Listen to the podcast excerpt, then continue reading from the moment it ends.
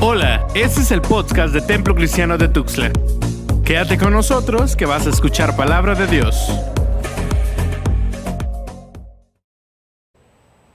Señor les bendiga hermanos y les agradezco mucho que han tomado este tiempo para escuchar la exposición de la palabra de Dios. Les advierto que el texto que estaremos estudiando, Romanos capítulo 7 del 7 al 25, es uno de esos textos tan controvertidos que exigen de nosotros mucho más de lo que estamos acostumbrados cuando leemos la palabra de Dios de una manera rápida. Este texto exige de nosotros bastante compromiso y un análisis concienzudo de nuestras presuposiciones. Imaginémonos por un momento de dos personas que han experimentado la erosión de su relación, están atrapadas en la agonía de un divorcio.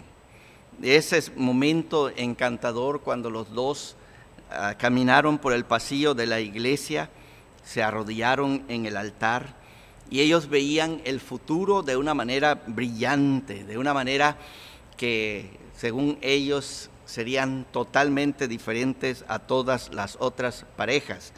Pero algo ha sucedido y poco a poco ha venido a menos esa relación. Ninguno de los dos realmente quería que llegara a este punto y sin embargo ahora están viviéndolo. Imaginémonos también por un momento a una hermana, ha sido electa para ser mayordoma, pero si ustedes la observan está aburrida, está triste en la reunión mensual de la Junta de la Iglesia y se pregunta ella a sí misma, ¿por qué se queda? ¿Qué hago aquí?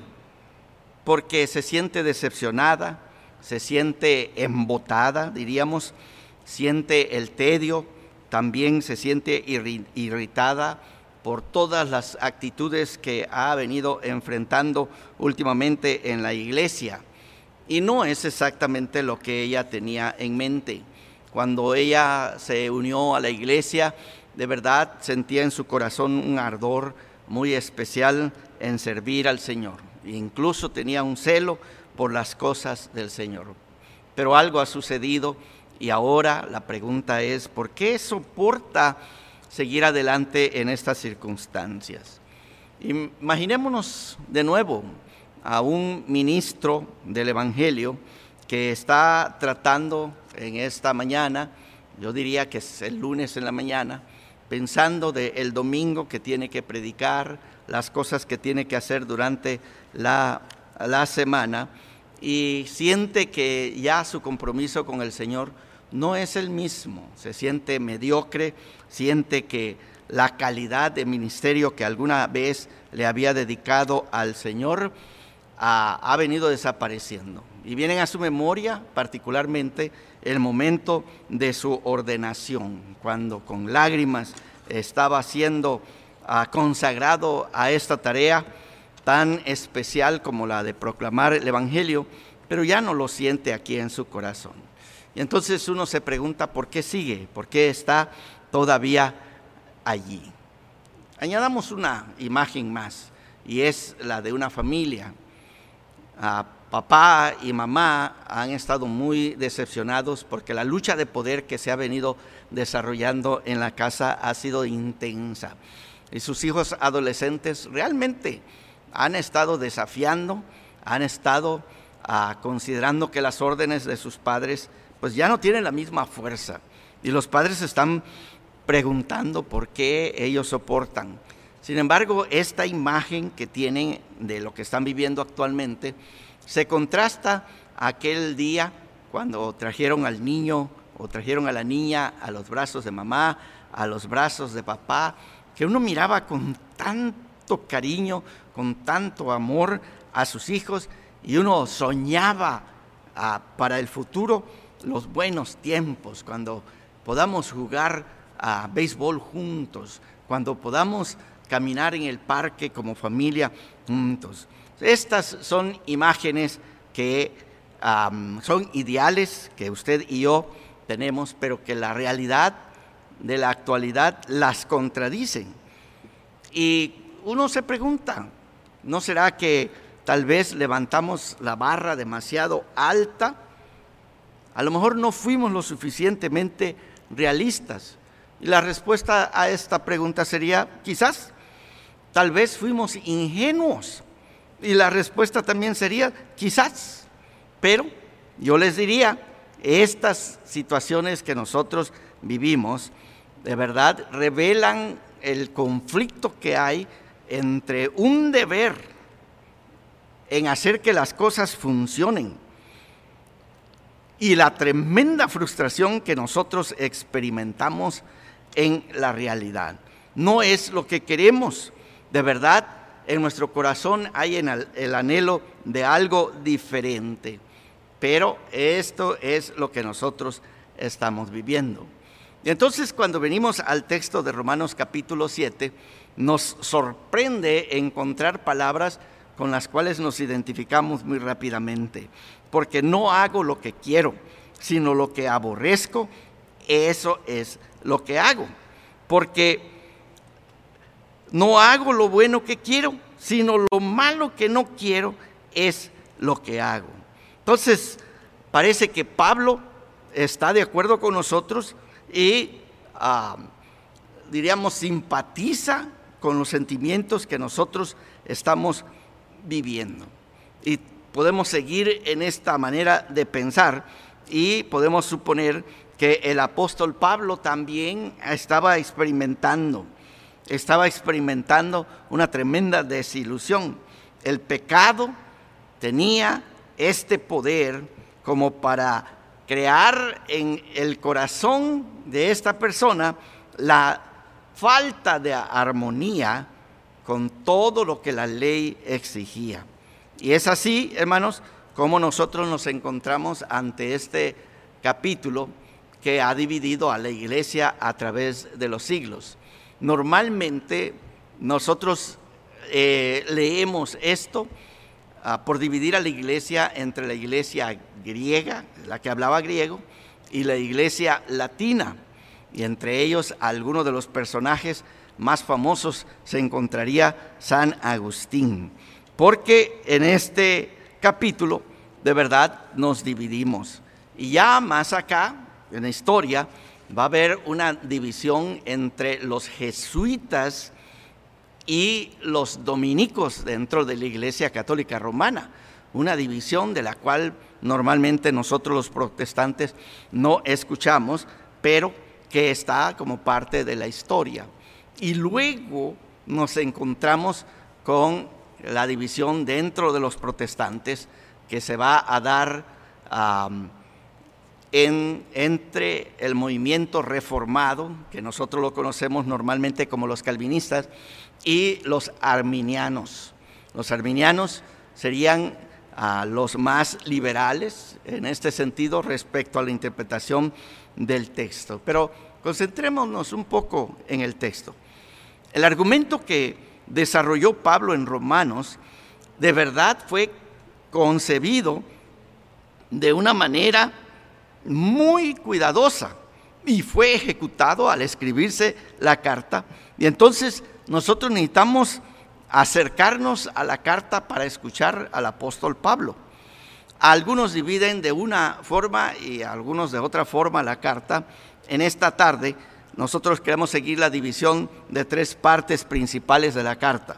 Tenemos la primera, la justicia de Dios revelada en Jesucristo aparte de la ley, que sería capítulo 1 hasta el capítulo 8. En segundo lugar, encontraríamos el problema del lugar de Israel en los propósitos salvíficos de Dios, que sería capítulo 9 al 11 de Romanos. Y finalmente, las implicaciones éticas y las instrucciones para la vida de la fe, que incluyen los capítulos 12 hasta el 16. Nuestra preocupación en esta tarde es con la primera de las tres secciones, que incluye, por supuesto, nuestro pasaje, que es el capítulo 7. Pablo nos declara su tema para esta primera parte y, de hecho, diría para toda la carta, en los versículos, ah, capítulo 1, versículo 16 y 17. El Evangelio es el poder de Dios para la salvación de todo aquel que cree, porque en ella, ¿sí? La justicia de Dios se revela a través de la fe para la fe. Luego, después de demostrar, hermanos, que sin el Evangelio todos están, estamos bajo la ira de Dios y en la necesidad de salvación, Pablo estará repitiendo su tema y lo va a ampliar, por supuesto, conforme va exponiendo. La justicia de Dios se ha manifestado aparte de la ley a través de la fe en Jesucristo para todos los que crean. Eso lo encontrarán en el capítulo 3, versículo 21 al 22. Para nuestros propósitos, su reformulación del tema con la adición de la frase, y muy importante, aparte de la ley, es particularmente significativa. La salvación se ha manifestado, queridos hermanos, aparte de la ley. Tomen nota, esta expresión es supremamente importante. El resto del argumento de Pablo en la primera sección y la segunda y la tercera también, la frase aparte de la ley está presente precisamente como un coro antifonal para la descripción de la actividad de salvación de Dios en nuestro Señor Jesucristo. Pablo nos va a explicar ahí en capítulo 3, versículos 27 en adelante, la ley no tiene poder para justificar. Se encuentra pues en aguda contradicción de la fe. El capítulo 4, particularmente el ejemplo de Abraham, va a surgir esta observación. ¿Sí? La ley y el evangelio aparentemente están en pugna aquí. La ley, sin embargo, revela el pecado y nos deja a nosotros expuestos y sin ninguna excusa. De verdad, hermanos, la ley hace su trabajo y la ha hecho perfecta. Aún más, la ley evoca la ira de Dios, según el capítulo 4, versículo 15, al aumentar la transgresión. Capítulo 5, versículos 20 y 21. La ley hace que el pecado aumente. La ley hace que el pecado cuente en contra de nosotros. Capítulo 5, versículo 13. Por lo tanto, sirve como un instrumento del dominio tiránico del pecado sobre nosotros. Y capítulo 6, versículo 14, así dice, de verdad, no estáis, ¿sí? El pecado no se enseñará de vosotros, pues no estáis bajo la ley. Como tal, se convierte para nosotros finalmente en una ley de pecado y de muerte. Recuerden que estas declaraciones sobre la ley son parte, son parte íntegra del el contrapunto del tema principal del apóstol Pablo. ¿Y qué es el tema principal del apóstol Pablo? Es la revelación o la manifestación de la justicia de Dios en Jesucristo aparte de la ley. No podemos olvidar eso, aparte de la ley. Pero con estas declaraciones, Pablo parece casi identificar la ley con el pecado. Y, como en el capítulo 6 expresó, pecaremos para que la gracia abunde y luego contestó de una manera cortante, ¿verdad? Megenoito, de ninguna manera.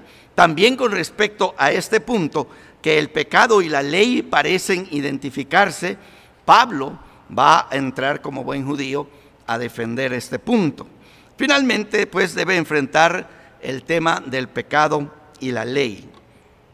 Y nos lo dice en el capítulo 6. Si nosotros hemos muerto al pecado, también el capítulo 7, si hemos muerto al pecado, significa que también hemos muerto a la ley.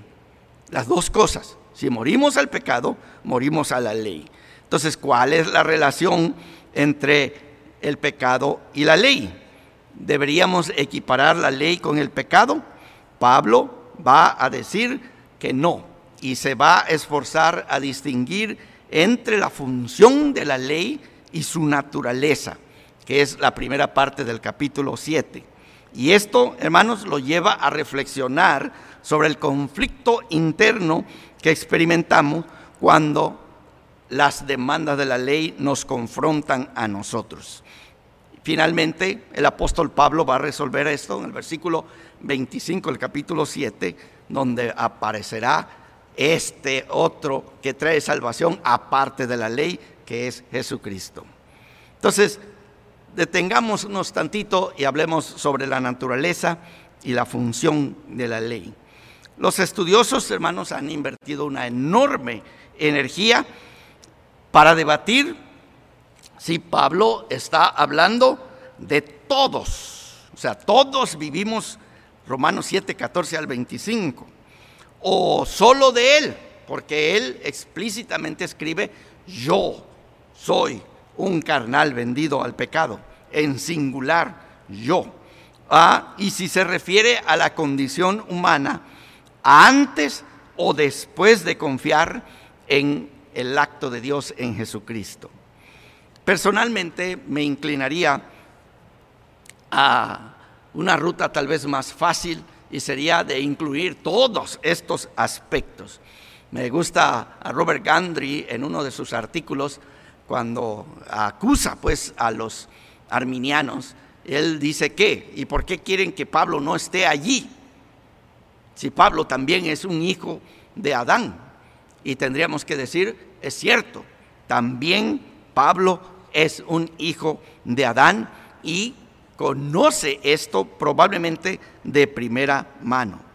Entonces, el problema cae dramáticamente, como estaremos discutiendo tantito más adelante, en el hecho de que hay una situación que nosotros estamos viviendo, no hay armonía en nosotros, pero Pablo no está interesado en escribir o en explicar esa experiencia que nosotros los humanos tenemos. Lo que él está intentando hacer es hablar acerca de la naturaleza y la función de la ley.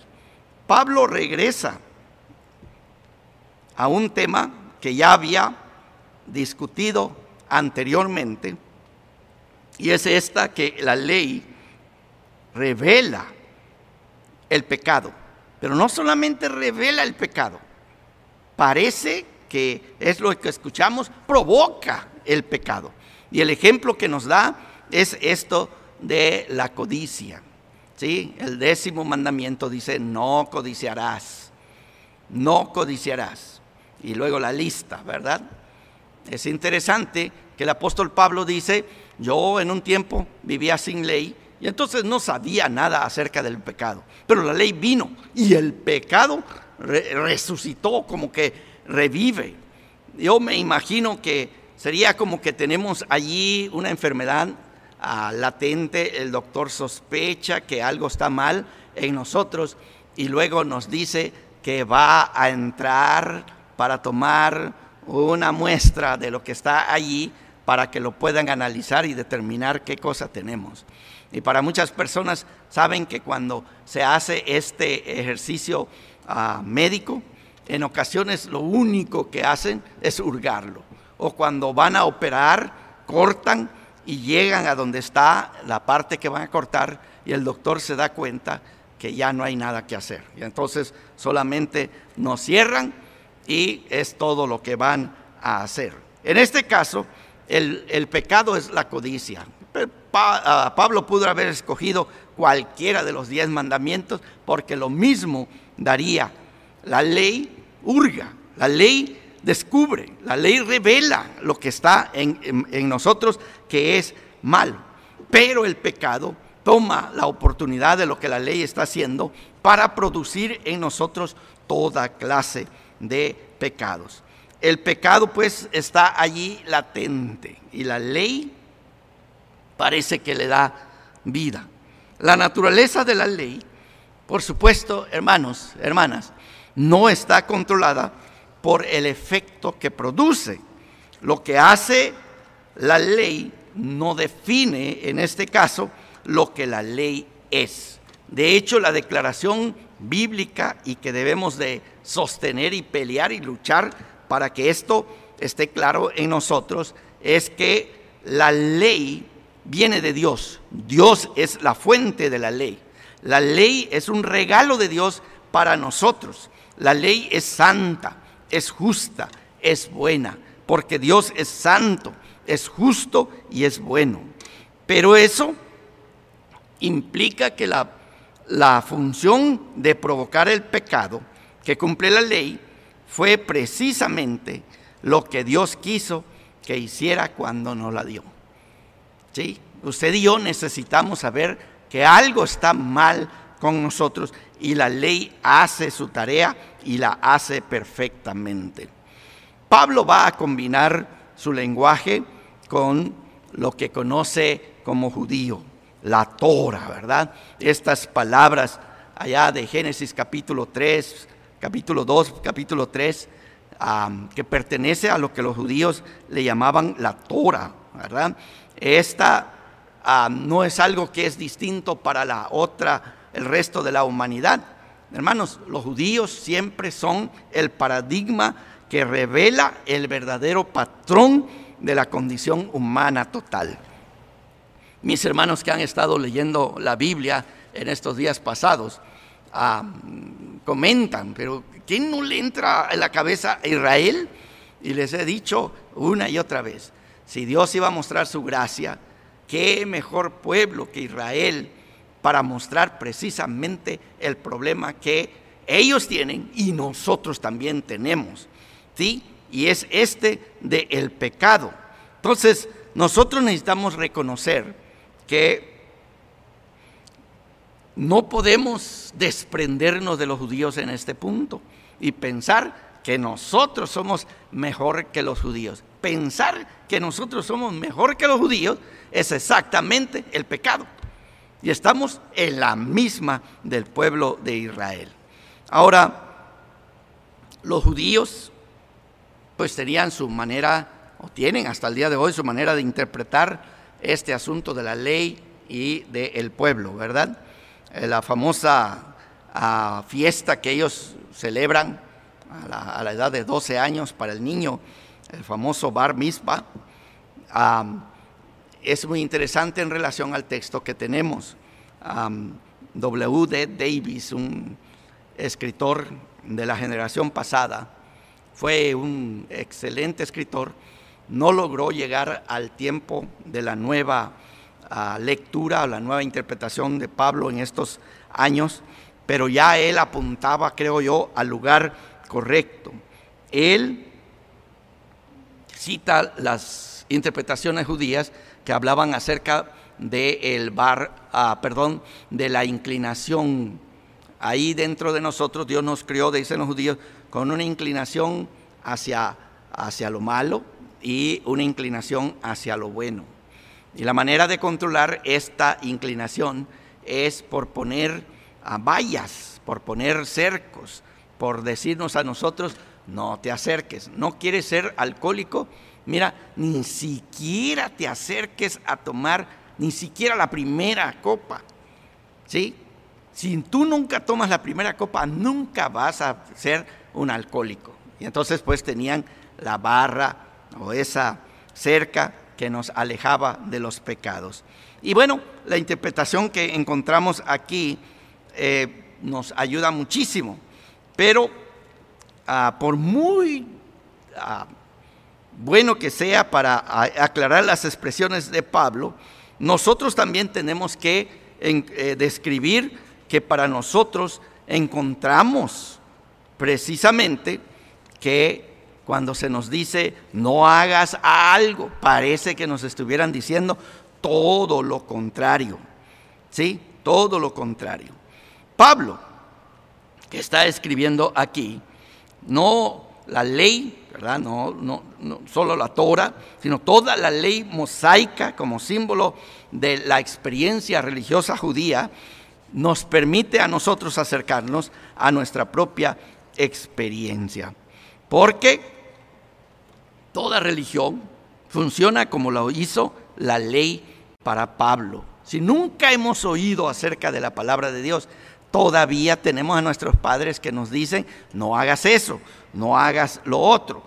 cuando ya estamos en contacto con la religión, la religión hace esa función que nos dice que no hagamos eso. Y llámenle ustedes religión cristiana, llámenle religión protestante, llámenle religión nazarena, metodista, luterano, pentecostal, católica, como ustedes le pongan, la ley significa precisamente esos contextos religiosos en donde se nos trata de ayudar para edificar ideales, imágenes ideales que son santas, justas, buenas, pero que se terminan siendo como nuestro enemigo.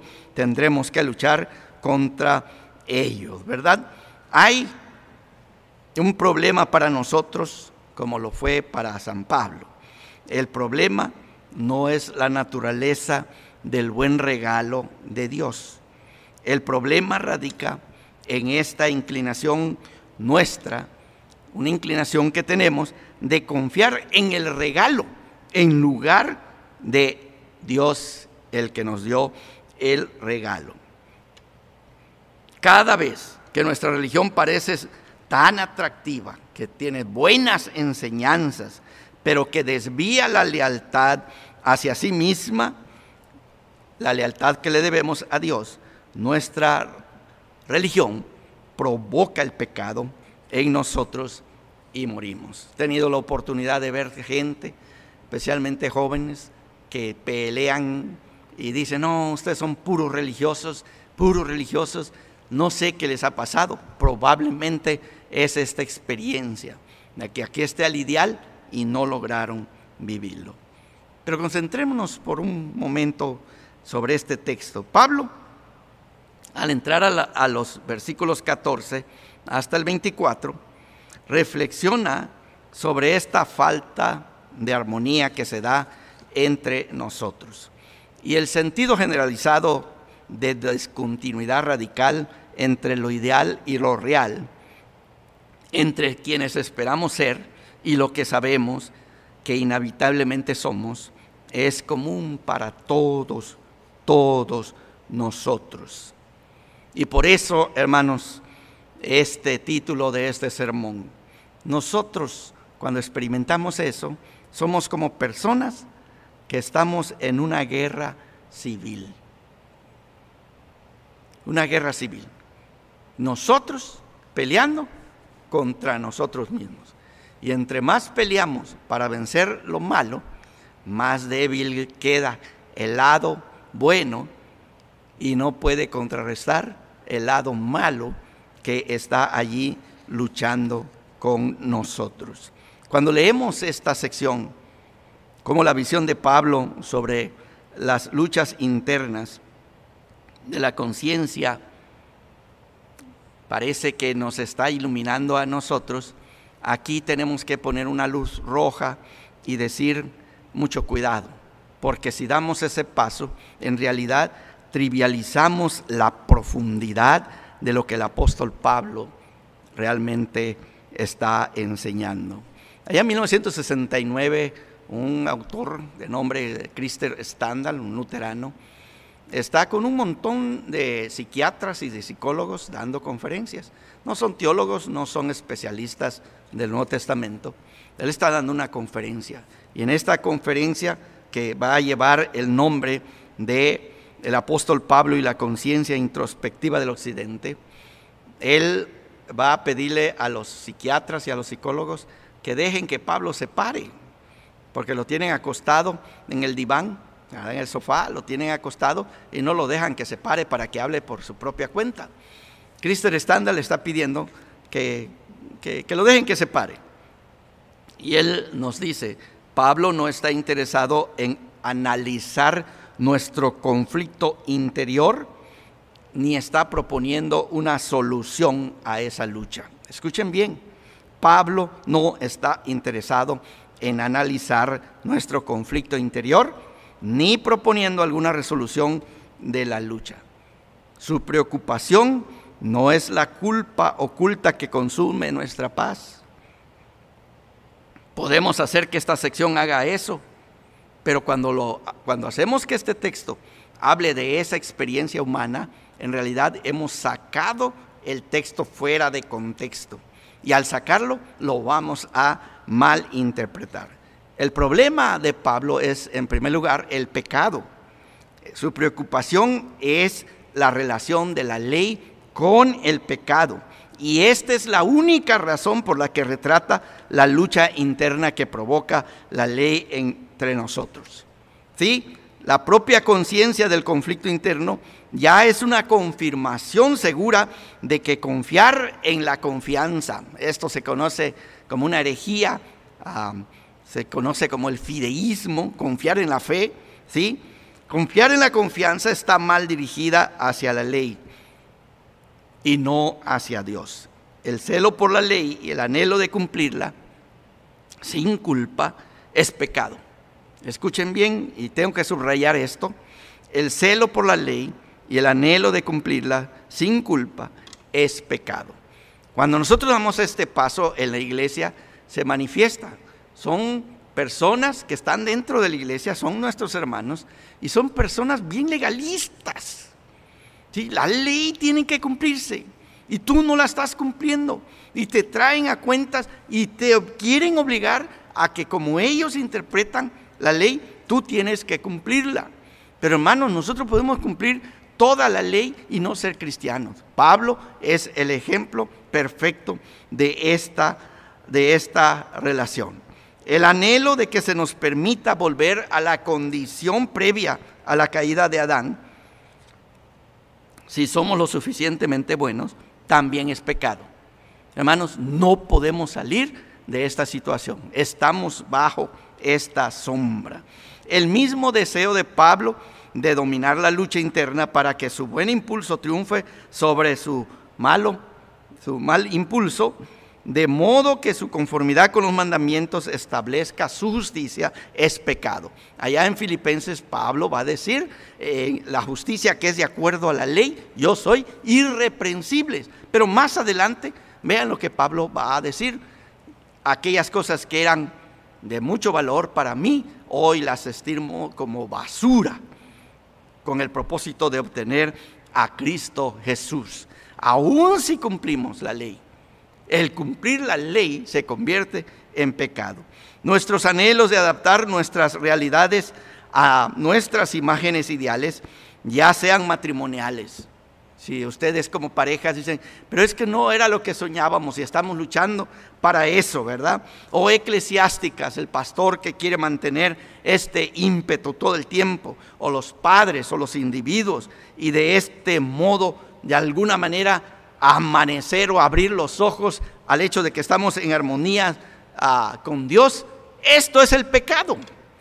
No pensamos de esta manera, pero esto es lo tremendo de este texto. Eso es pecado.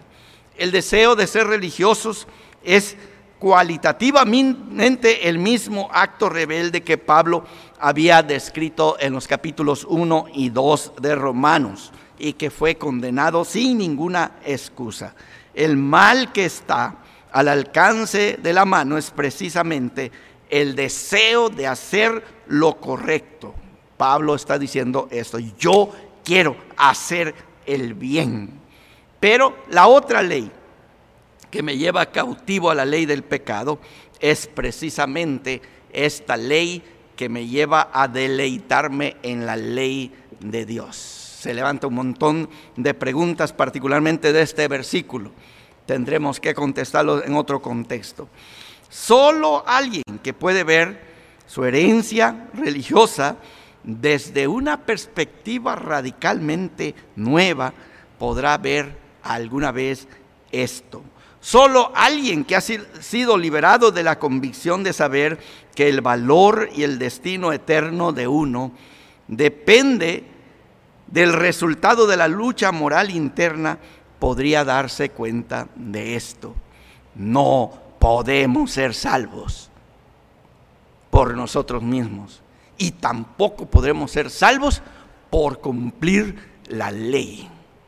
Hay que subrayar eso, ¿verdad? Hay que subrayar.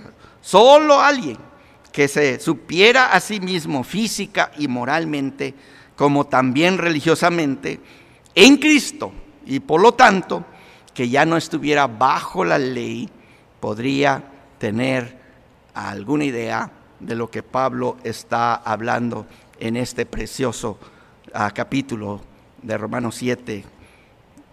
Hermanos, ahora el último versículo de Romanos 7, tal vez deberíamos de cortarlo de los versículos anteriores y ponerlo en un párrafo por sí mismo.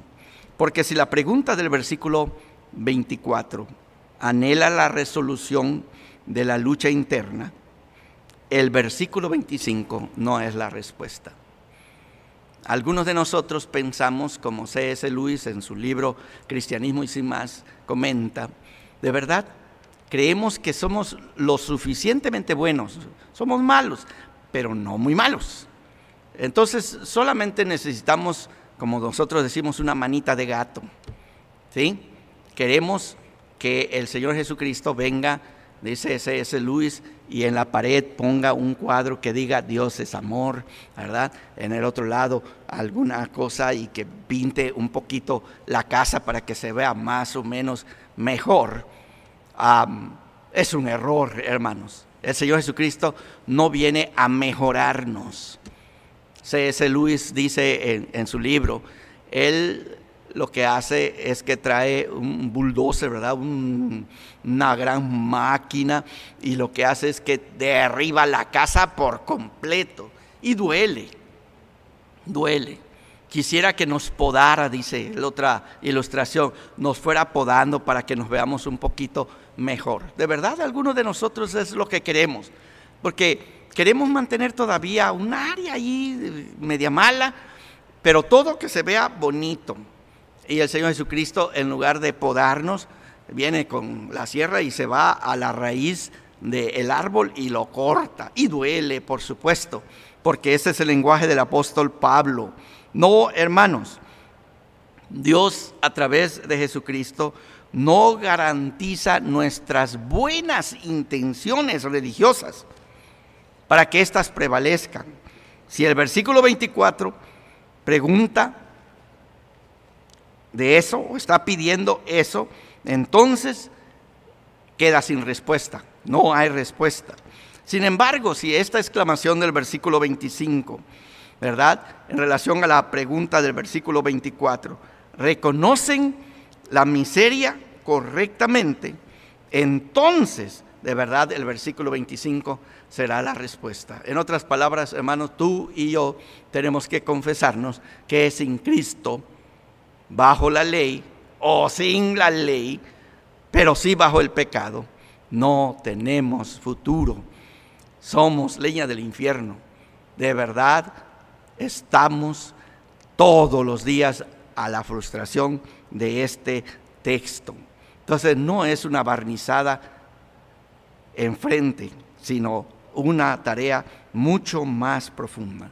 Entonces, hermanos, es una expresión de renuncia a la inclinación, a confiar en cualquier cosa, sea la ley, sea la rectitud moral, sea la religión, aparte de Dios. Nada aparte de Dios es posible mantenerla viva entre nosotros. Porque el versículo 25, Pablo abandona el motivo del contrapunto de la ley y, el pecado y vuelve a su tema principal de toda la carta. ¿Cuál es el tema principal de toda la carta? No me avergüenzo del Evangelio porque es poder de Dios para salvación. ¿Sí? El Evangelio es poder de Dios, no de la ley mucho menos del pecado. La conciencia de Pablo, pues, despertada por la ley, de cuán distante está de la voluntad de Dios, no controla realmente cuál es su relación con Dios.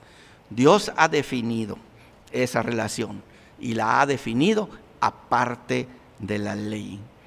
Nuestro sentido de falta de armonía entre las imágenes ideales y el comportamiento real de nosotros no define realmente si somos buenos y si somos malos. Uno se lleva cada susto dentro de la iglesia. Gente que a toda, a toda observación es buena. Y luego algo sucede y descubrimos que todo el tiempo era una persona mala. Sí, estaba viviendo la religión, pero, pero bajo la ley. El acto de Dios, hermanos, no tiene nada que ver con eso. De hecho, este es el punto. Dios, a través de nuestro Señor Jesucristo, revela claramente su justicia aparte de la ley, de la religión, del resultado o incluso de nuestra conciencia, de las luchas internas de la conciencia. Y entonces podemos saber que sí, como decía Martin Luther King Jr., ¿verdad? Free at last. Libres al fin. Libres al fin. Verdaderamente, gracias a Dios. Que el Señor les bendiga, hermanos. Y que de verdad este texto que es desafiante les llame la atención para explicar lo que nosotros constantemente experimentamos en esta lucha por mantenernos en nuestra fe en Cristo Jesús. Amén. Esto fue el podcast del Templo Cristiano de Tuxtla. Recuerda que tenemos nuevos episodios cada semana. Dios te bendiga.